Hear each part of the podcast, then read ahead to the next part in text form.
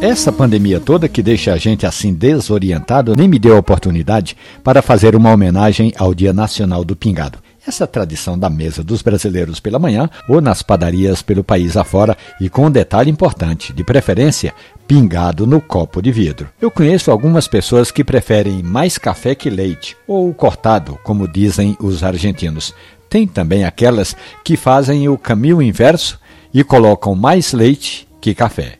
Estava conversando outro dia aqui na Rádio Jornal que os pediatras recomendam iniciar a criança nesse mundo maravilhoso do café fazendo essa mistura chamada de pingado.